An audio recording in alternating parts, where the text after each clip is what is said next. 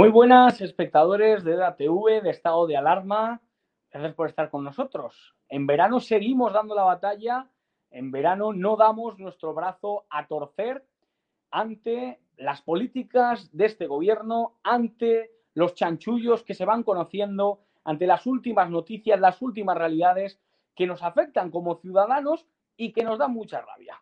Es decir, que estamos indignados cuando vemos que políticos, y siempre suelen ser los mismos, siempre suelen ser del mismo palo, del Partido Socialista, nos venden unas cosas, nos dan unos consejos, nos dicen que tenemos que hacer esto o lo otro y después ellos hacen lo que les da la gana.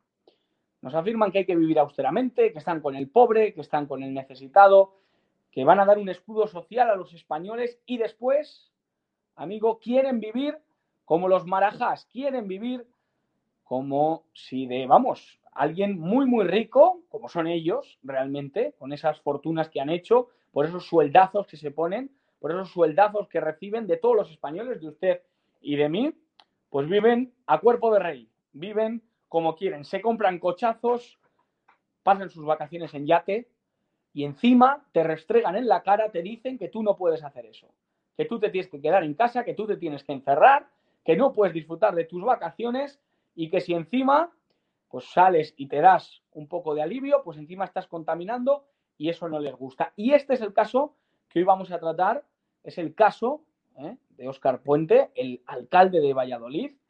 Valladolid, una ciudad que adolece de este alcalde, que sufre a este alcalde y que tiene que soportar cómo él va de progre, va de guay, pero luego a vivir del cuento. Tenemos la información que nos ha dado el periodista Alvise Pérez, un hombre que también está en esa contrarrevolución, que también está luchando porque España no se convierta en lo que algunos quieren, algunos socialistas, algunos comunistas, y eso es un gusto. Y por eso hoy tenemos a don Javier García, él es concejal en el Ayuntamiento de Valladolid y portavoz en ese mismo ayuntamiento, y él, más que nadie, conoce y sufre lo que este alcalde está perpetrando.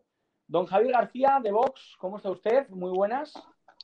Hola Josué, muy buenas tardes. Eh, y bueno, lo primero, muchas gracias por darnos la oportunidad de, ser la voz y poder contar al resto de España lo que sufrimos en Valladolid, eh, este personaje que tenemos eh, de alcalde, que lo que estamos empezando a ver o se está empezando a oír a, nivel nacional, pues es algo que sufrimos desde ya demasiados años en Valladolid. Muchas gracias.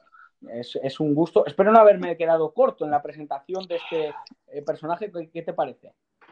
Pues eh, la verdad es que me has pisado muchas de, muchas de las ideas que tenía, que tenía pensado evocar, porque la verdad es que Óscar Puente pues es, todo un personaje eh, como alcalde de, de, Valladolid. Bueno, pues lo primero que hay que decir de Óscar Puente es que es, sigue siendo a día de hoy portavoz de la Ejecutiva Nacional del Partido Socialista Obrero Español. Aunque lo que hay que decir es que no sabemos si a la vista de todos estos escándalos que le están salpicando, últimamente está, vamos a decir, defenestrado. Le tienen bastante escondido. Yo creo que no quieren que salga mucho la, a la palestra y más aún con el último eh, posible, bueno, el juicio que va a tener por un supuesto delito de cohecho que está en el juzgado número 6 de, de Valladolid. Bueno, y Oscar Puente, resumiendo un poco, es, eh, pues, es la voz de su amo Sánchez, no podemos decir otra cosa, es un fiel vasallo, todo lo que viene de Sánchez, él lo intenta aplicar aquí en Valladolid, todo lo que son políticas de género, eh, violencia de género, eh, LGTBI, todo lo que viene de, Ferraz, él es el mejor, el, alumno aventajado para aplicarlo, con lo cual, bueno, pues no puedo decir otra cosa que lo sufrimos mucho aquí en, en Valladolid. Y luego, bueno, pues la segunda, también enlazando con lo que has dicho, es que como buen socialista, pues le encanta la buena vida, le encanta el lujo y de ahí, bueno, pues estas últimas pilladas que vienen de lejos, pero bueno, últimamente están teniendo más repercusión. Las más eh, importantes, el tema del yatazo del año pasado, que todavía está coleando, por supuesto, y el tema del eh, mega coche que le han, con el que ha sido visto eh, disfrutando de unas vacaciones. Aquí tenemos la, la imagen de ese pedazo de, Mercedes, con el que, bueno, pues el periodista Alvise, como comentaba en la, en la introducción, pues ahí le tienen, que, supongo que es un, coche que, no todos los políticos os podéis permitir, ni mucho menos. Es decir, que, que, de dónde viene ese dinero, de dónde ha sacado ese dinero el señor Oscar. Bueno, pues esa es una de las primeras preguntas que el señor alcalde de Valladolid, Oscar Puente, tiene que contestar. Eh, se le ha visto conduciendo, supuestamente yéndose de vacaciones, con un eh, coche de muy alta gama, un Mercedes AMG, ocho cilindros en V, 500 y pico caballos de potencia. Es un cochazo. Creo que estaba valorado unos 150, 170 mil euros y efectivamente una persona de clase media normal no, no se lo puede permitir. Lo que tiene que explicar es qué hace el alcalde de Valladolid conduciendo un coche que además, según las informaciones publicadas, pertenece a una empresa de Valladolid. Eso es lo primero que hay que aclarar porque no es, no es muy normal eh, esta situación. Entonces, eso es lo que hemos pedido y luego más adelante profundizaremos en si hay o no hay algo otro, algún otro tipo de, eh, de problemas legales. Claro. La verdad que qué arte, si se me permite la, expresión, tiene Pedro Sánchez para haber dejado, eh, como usted decía, a sus alumnos más aventajados en, en, las comunidades autónomas, en las ciudades principales y cómo son esa correa de transmisión de sus políticas. ¿Cómo ha sido la gestión de este alcalde en Valladolid? ¿Cómo estáis sufriendo sus políticas a nivel práctico, los hosteleros, eh, los trabajadores, los autónomos allí en Valladolid? Bueno, pues eh, lo primero hay que decir que Óscar Puente lleva ya seis años eh, siendo alcalde de esta ciudad. Se nos están haciendo muy largos, también hay que decirlo. Y la verdad es que la ciudad lo único que es, lo único que ha notado es que ha ido a peor los grandes proyectos de ciudad eh, no los está atacando, no los está llevando a cabo. Teníamos un proyecto de soterramiento que es eh, fundamental para el futuro de la ciudad, para poder unir la ciudad separada por las vías del tren, que ha eh, abandonado. Ese es uno de los grandes problemas que hay. Pero luego a nivel práctico, pues la verdad es que la, ciudad ha empeorado. Está cerrando el, el centro al tráfico, los hosteleros, los comerciantes, la gente que vive en el centro cada vez tiene más dificultades para poder hacer su vida, bueno, pues eh, se van uniendo una serie de, problemas que este alcalde en absoluto está, está ayudando a, arreglar, es más, los está agravando. Y con el tema COVID, es decir, restricciones también sumándose también un poco a la línea que ha habido en la comunidad autónoma, que ha sido muy restrictiva, eh, lo digo, soy salmantino, entonces sé, pues ese, esos toques de queda a las 6 de la tarde, a las 8, él, él ha sido absolutamente continuista, ¿verdad? Él ha sido continuista, pero si bien es, cierto que al principio yo creo que era negacionista, tanto que les gusta utilizar esa palabra con las mascarillas, le producía, no me recuerdo la frase cómo era, pero bueno, que no entendía a la gente que, se, que hubiese esta psicosis, que la gente con mascarillas, estoy hablando pues de marzo, abril del año pasado, cuando empezó todo esto. Entonces, bueno, eh, no sé, febrero, marzo, bueno, da igual. El caso es que era, bueno, pues le sorprendía que la gente estuviera preocupada, lo cual era absolutamente lógico, porque el gobierno nos estaba engañando, nos estaba ocultando la, la verdad. Y ahora, bueno, pues como hemos dicho, se ha vuelto el alumno aventajado y ha pasado al otro extremo. Es más papista que el Papa. Eso sí, entre medias ha tenido tiempo para sus trifulcas con mucha gente, pues eh, con el vicepresidente de la Junta, IGEA, o para insultar a, bueno, yo creo que media clase política del país. Estoy hablando pues de Tony Cantó o del mismo Albise o de, bueno, la verdad es que la pandemia está, está marcando un antes y un después está dejando al descubierto lo que tenemos como alcalde. Claro, le está retratando, vemos también, pues eso, imágenes de, sus vacaciones, tranquilo, pues, pues eso, disfrutando de la buena vida, porque es que el buen socialista eh, quiere vivir bien, pero claro, diciéndole a las personas que no, que eso está mal. Pero él, pues oye, lo vive, lo hace con su Mercedes, con su pedazo de vacaciones. ¿Esto cómo puede ser posible? Sí, a ver, yo creo que lo ideal sería que todos pudiéramos irnos eh, de vacaciones a esos resorts, que todos pudiéramos disfrutar de la vida, que todos tuviéramos un trabajo digno para poder, pues eso, conseguir esas cosas y pagárnosla el problema es eh, que en este caso parece que no está muy claro cómo el señor alcalde de Valladolid está consiguiendo eh, esas cosas. Entonces, bueno, pues eh, ahí es donde está el problema. Y luego, por otra parte, es no puedes decir una cosa en público, en tu vida política, decir que si austeridad, que si hay que quitarle a los ricos para dárselo a los pobres, que hay que subir los impuestos, y luego en tu vida privada hacer lo contrario de lo que estás, de lo que estás pregonando. Eso es lo que, lo que no tiene ningún sentido. Yo lo encuentro bastante no sé si cínico, hipócrita, pero bueno, no es, eh, no es el mejor ejemplo. Sí, sí, sí. O sea, nos recuerda esa, sí. digamos, eh, los relatos bíblicos. Bueno, por ejemplo, eh, a ver, aquí en Valladolid eh, todos sabemos que al señor alcalde le encanta el golf. Bueno, pues está muy bien, el, el, golf es un deporte, genera actividad, pero lo que no puede hacer es defenestrar con la Agenda 2030 y pasarse al otro extremo, digamos, y todas las eh, tradiciones actividades que generan eh, riqueza, pues eh, querer acabar con ellas como está intentando hacer el Partido Socialista encabezado desde, desde Sánchez. O todos queremos tener una muy buena vivienda, la mejor vivienda posible, pero el problema es aquí, pues, por ejemplo, no sé si lo sabéis, que el alcalde de Valladolid supuestamente consiguió una vivienda a muy buen precio en la mejor zona de Valladolid. Salió publicado en OK Diario 280 metros por 290.000 euros, que es un chollazo, una rebaja de 400.000 euros. Entonces, bueno, pues eh, está bien conseguir las cosas, pero hay que ver cómo se consiguen esas cosas, que no está claro siempre. eso le quería preguntar. ¿Desde Vox eh, van a plantear algún tipo de pregunta parlamentaria, de ir a los tribunales? ¿De qué manera se va a investigar? Porque genera dudas, evidentemente, que un alcalde, que es verdad que tiene los sueldos más altos de toda España, pues eh, pueda tener un Mercedes, pueda conseguir ese pisazo, pueda pegarse las vacaciones del siglo. Eh, ¿Qué va a hacer el grupo parlamentario Vox allí en Valladolid? Bueno, eh, hemos publicado una nota de prensa pidiendo públicamente al señor alcalde que dé explicaciones, que diga cómo es que se le ha pillado, como habéis titulado muy bien el programa, conduciendo un coche de alta gama, que explique pues porque lo tenía, quién se lo ha cedido, el concepto de qué, cuál es la contraprestación. Bueno, pues qué de explicaciones no creemos que lo vaya a hacer, con lo cual en el próximo pleno pues meteremos una pregunta para pedir explicaciones y que haya un debate y que la gente sepa eh, con luz y taquígrafos si contesta, qué contesta o si prefiere no contestar. Y luego, bueno, pues lo que vamos a hacer es eh, pedir los expedientes correspondientes e intentar llegar hasta el final del asunto para saber la verdad de todo esto.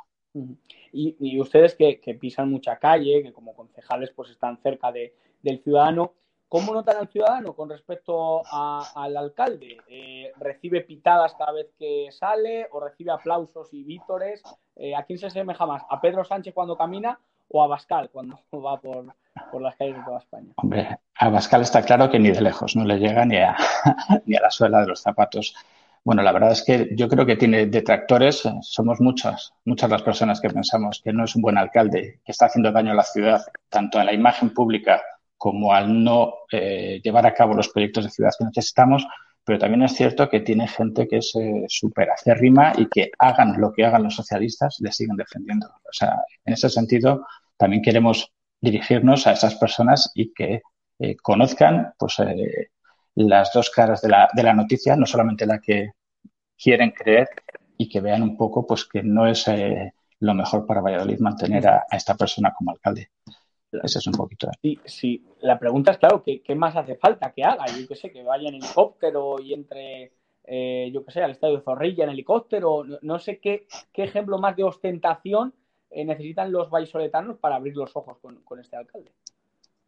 Bueno, pues yo creo que un ejemplo clarísimo de ostentación fue el tema del, yatazo. Eh, del yatazo que en septiembre del año pasado pues le pillaron, salieron publicadas eh, unas fotografías y OK Diario recogió la noticia, hizo yo creo una buena investigación. Eh, el señor alcalde pues le pillaron en un yate de crucero en Ibiza, en Formentera, acompañado de su hija. Hasta ahí todo normal. Estaríamos encantados de que todos nos pudiéramos permitir esos, esos pequeños lujos, esos caprichos. ¿Cuál es el problema? El problema es que en ese mismo yate, en ese crucero, iba acompañado de un contratista del Ayuntamiento de Valladolid, un empresario vasco al que unos meses antes se le había dado por la vía de urgencia, además, un suculento contrato para medios de, protección contra el COVID, pues, eh, mascarillas, batas, etcétera. Entonces ya ahí la cosa empieza a, complicarse, empieza a, oler un poco más. Y luego, bueno, pues las eh, investigaciones que, que continuaron.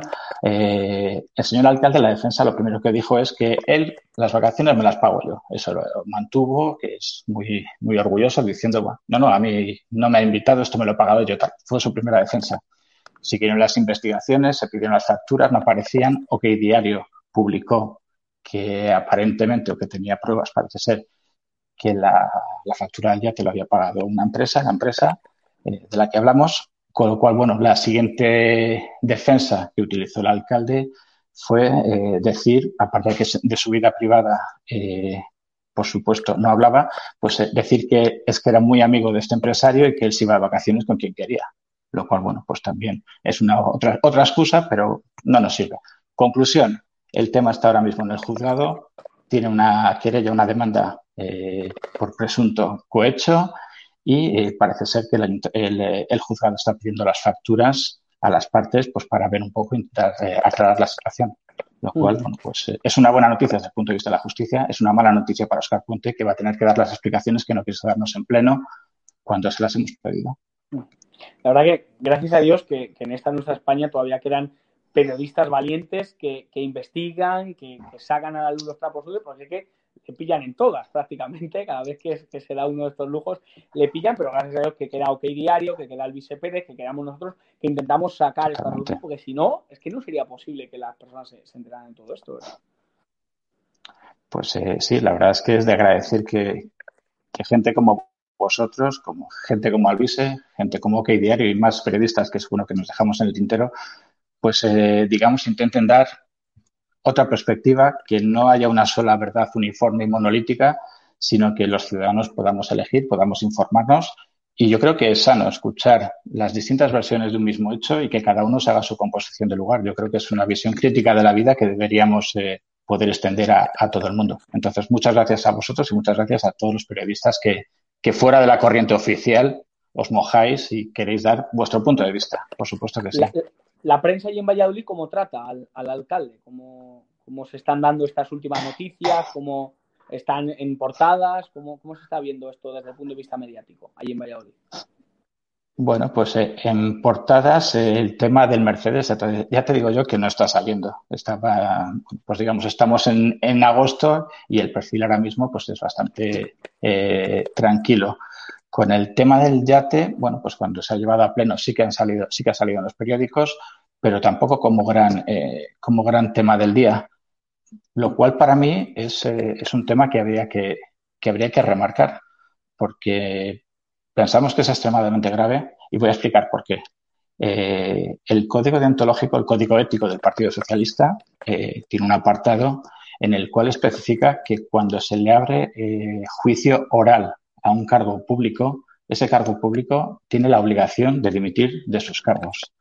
Ahora mismo, con el juicio por presunto cohecho, están en la fase previa, digamos, de instrucción, eh, recopilando eh, las pruebas pertinentes y en su momento el juez tomará la decisión de seguir o no seguir con el procedimiento. Y en el caso de que siga y se, abre, eh, se abra el juicio oral, pues Oscar Puente aplicando el código deontológico, el código ético de su, de su partido, debería dimitir. Eh, si llega a este caso, yo sinceramente tengo dudas de que, de que lo llegue a hacer. Se encontrarán o buscarán alguna excusa, alguna chiquiñuela para no hacerlo, pero me parece que es eh, un caso extremadamente grave. Me, alegro, Javier, que no caiga en la ingenuidad, porque hemos tenido el caso de Ábalos, que ha sido un escándalo. Eh, la señora Cela escapándose en medio del estado de alarma a su tierra, o sea que los escándalos han salpicado al gobierno y aquí no ha dimitido nadie. Sánchez ha hecho su purga particular, pero ahí, pero ahí siguen. Y yo le quería preguntar por el futuro político en Valladolid. ¿Usted cree que van a tomar nota? Antes hablábamos de que hay muchos vallisoletanos que no le pueden ver al alcalde, pero otros que son acérrimos. ¿Cree que es posible el cambio político en Valladolid después de seis años, después de estos escándalos? Eh, ¿Cómo se vislumbra ese futuro político? Desde Vox, el Partido Popular, la oposición. Bueno, pues yo creo que es que es imprescindible este cambio, este cambio político.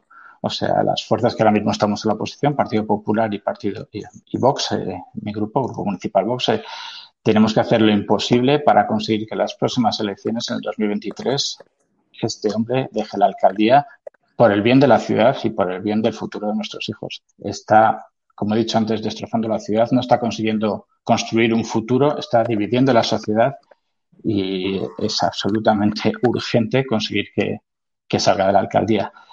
Y nos tendremos que poner de acuerdo, Partido Popular y Vox, eh, para conseguirlo. Yo creo que la prioridad es esa y, por eso vamos a luchar.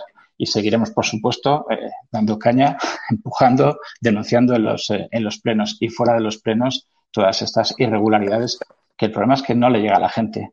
No sé si sabes, en Valladolid todos los años eh, Hay, por ejemplo, te comento muy rápidamente, hay un plan de subvenciones de 15 millones de euros eh, que todos los años se entregan a multitud de, asociaciones, de entidades, de tal.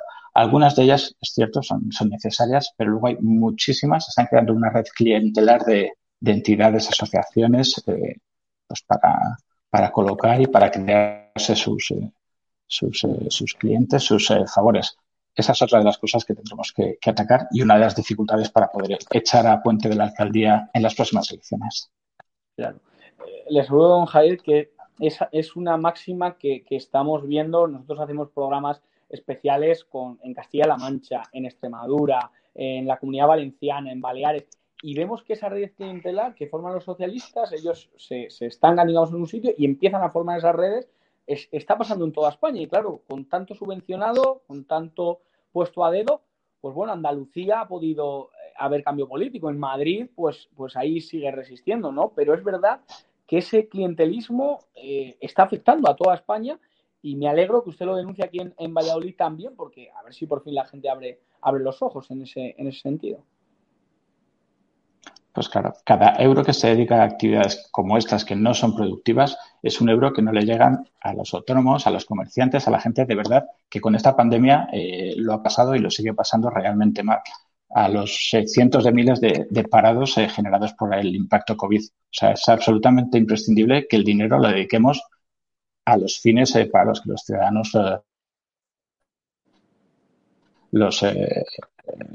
pagan impuestos y para lo que tenemos que, hacerlo. Eh, antes has preguntado sobre la gestión del COVID. Tampoco hay que ser maniqueo y no ver también las cosas buenas que se han hecho. Alguna cosa buena se ha hecho en el ayuntamiento, por supuesto, y por ejemplo, los grupos políticos nos pusimos de acuerdo y así se aprobó en el Pleno para una ayuda especial de 6 millones de euros pues, para empresas y para autónomos. ¿Cuál ha sido el problema? Que a día de hoy, un año, más de un año después de haberse aprobado estas, eh, estas ayudas, hay bastantes empresas que todavía no han recibido el dinero. La idea, la intención fue buena, pero la gestión del equipo de gobierno ha sido nefasta en este aspecto. O sea, no puede ser que un año, 12, 14 meses después, todavía no haya llegado el dinero a la gente que de verdad lo necesita. Eso sí, las subvenciones eh, anuales, esas como un reloj, eh, caen cuando tienen que caer. Eso es lo que no puede ser. Eh, para acabar, pues la, verdad que, que, yo creo que esta entrevista va a servir para arrojar mucha luz a los espectadores de la realidad que sufrís en Valladolid y como antes hablaba, ¿no? Del panorama en general español cuando el socialismo llega, llega a gobernar. El tema de la Agenda 2030, el señor Oscar Puente abraza de una manera bastante ferviente la Agenda 2030 y ustedes desde Vox la, la rechaza. ¿Qué podría decir acerca de, esto? Bueno, pues eh, enlazando con el tema del Mercedes que ha sacado al vice y de no tiene ningún escrúpulo en, eh, en conducir un vehículo de altísima gama que que emite o que consume veintitantos litros cada 100 kilómetros, que es el triple prácticamente de lo que consume un, vehículo normal, pues el señor alcalde, por un lado, no tiene empacho en utilizar este tipo de vehículos, pero por otro lado, impide, prohíbe a los ciudadanos conducir ese tipo de vehículos en la ciudad. Y de hecho, se va a implantar próximamente una zona de bajas emisiones al, eh, al estilo a imagen y semejanza de la implantada en Madrid, muy restrictiva, que lo, va a hacer es, lo que va a hacer es impedir el acceso eh, libre y normal de la gente con sus coches al, centro. Va a ser otra chinita, otra, otro impedimento más eh, pues para el desarrollo del comercio, del desarrollo del centro que se nos está muriendo en Valladolid. No tiene ningún sentido que, por un lado, en su vida privada haga una cosa y en público quieran imponernos la contraria. Ese es un mm. ejemplo más pues, de, de con, el, con el cochazo este por Valladolid no va a poder pasar el, en la zona bajas emisiones, en toda la zona centro, va a estar absolutamente eh, prohibido. Eh, pero es que además. Eh, a lo mejor él se mete, es decir, que a lo mejor, oye, a él da igual, él se mete, los ciudadanos no pueden, pero él, se mete por esa Bueno, vamos a conseguir, a ver si conseguimos saber de dónde ha sacado o por qué conduce ese tipo de coches, en base a qué, si es un préstamo, si es una cesión. es más, quería decir, si es una, un pago en especie, que no sé si es el ayuntamiento quien lo paga o como sea, si eso lo declara en Hacienda. Porque si es un coche de empresa, entendemos también que de alguna forma eso es, eh, debería estar reflejado en su, en su IRPF. Entonces, vamos a intentar que nos explique qué es lo que pasa con este Mercedes y, bueno, a ver hasta dónde llegamos. Yo le. Vamos, hay que animar en ello. Yo creo que los periodistas que no estamos apesebrados estamos trabajando, digamos, para esclarecer las cosas y ustedes, pues desde el poder político, la oposición real, no una oposición apesebrada, sino una oposición real, pues también estar trabajando. Don Javier, un mensaje final para la audiencia, eh, para que se queden pues, con la realidad de este señor Oscar Puente que se le define y estas últimas eh, pilladas. Bueno, pues eh, yo creo que es un clarísimo ejemplo de cómo se comportan los socialistas. Dicen, imponen que se hagan una serie de cosas y ellos en su vida privada hacen la contraria. Eh, y eso, pues eh, hay que acabar con ello. Ese tiene que ser el mensaje. Y como le dije a Oscar Puente en el último pleno, eh, señor alcalde, se le está poniendo cara de ex alcalde. Y eso yo creo que tiene que ser el mensaje con el que nos tenemos que, quedar. En las próximas elecciones hay que echar a, Oscar Puente. Si me permites un último mensaje, perdona. Eh, bueno, ayer Ayer, eh, bueno, pues eh, un policía municipal de, Valladolid, en acto de servicio, acudiendo a una llamada por un tiroteo que hubo, eh, tuvo un accidente de tráfico bastante grave. Él está grave, está hospitalizado y desde aquí, bueno, pues queríamos mandar un mensaje de, de apoyo, de recuerdo, de ánimo a él, a la familia y esperar una muy pronta recuperación desde nuestro, desde Vox, todo nuestro apoyo. Por supuesto, por supuesto. La verdad que lo de la cara del exalcalde, pues a ver si, si es así y para este policía en servicio. Nosotros estamos siempre al lado de las fuerzas y cuerpos de seguridad del Estado, pues evidentemente esperamos una muy pronta recuperación porque se dejan la vida literal defendiéndonos y defendiéndonos de los malvados que otros protegen. Así que de verdad, don Javier, muchísimas gracias. Ha sido un placer pasar un rato charlando. Josué, el placer ha sido mío y, hasta la próxima. Muchas gracias. Muchísimas gracias. Pues al resto de la audiencia les dejamos con el programa diario, con toda la actualidad que hoy tenemos, que siempre es candente, aunque estemos en, agosto. Así que nada, como siempre digo, que no se lo cuenten porque ya se lo contamos nosotros. Muchísimas gracias y que Dios les bendiga.